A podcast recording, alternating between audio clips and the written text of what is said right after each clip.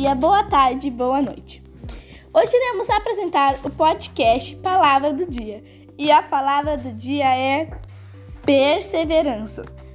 E eu, e eu vou falar um pouco sobre os benefícios de praticar perseverança. Perseverança é persistir em alguma situação que, que está dando errado, muito errado no seu cotidiano. Como, por exemplo, às vezes você está fazendo alguma dança, tentando praticar alguma coreografia que às vezes, muitas vezes, é, dá errado. Você tenta, tenta, tenta e dá errado. E colocar em prática a perseverança é não desistir daquilo, persistir até você conseguir. É um jeito mais fácil de você conseguir lidar com seus maiores medos e suas maiores frustrações. Bom, às vezes você está em um momento muito difícil e para de acreditar em alguma coisa, para de persistir naquilo e acaba perdendo a fé em alguns momentos.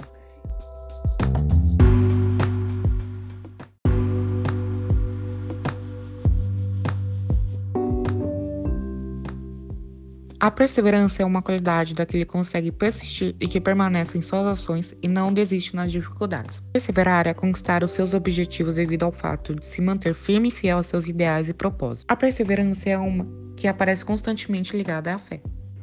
Em mais de um versículo bíblico fala nessa qualidade. Ela está ligada à evangelização e à prática cristã. Você acredita que a perseverança é a qualidade de seguir Jesus mesmo diante das dificuldades ou das tentações e sempre fazer o bem.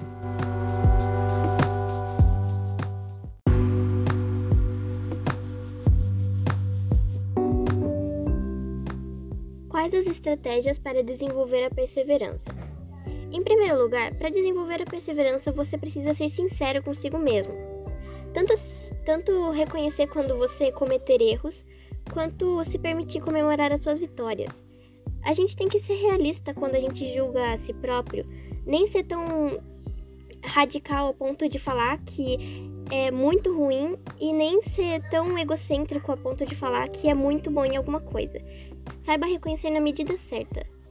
Em segundo lugar, se motive todos os dias. Às vezes, para não desistir, a gente precisa de uma motivação para seguir em frente e não parar no meio do caminho. Independente de quais sejam elas, é preciso se manter motivado todos os dias. Às vezes, uh, frases e vídeos motivacionais ajudam bastante nesse quesito e também elevam a autoestima. Estabelecer metas realistas. Assim como você deve ser realista na hora de julgar a si próprio, você tem que ser realista com as suas metas.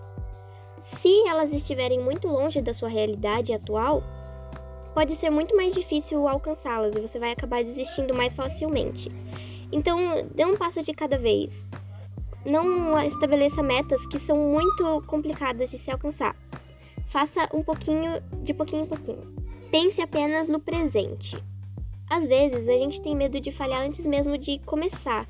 Isso acontece quando a gente fica focado demais no futuro e acaba esquecendo do presente. Então, se mantenha focado no aqui e no agora.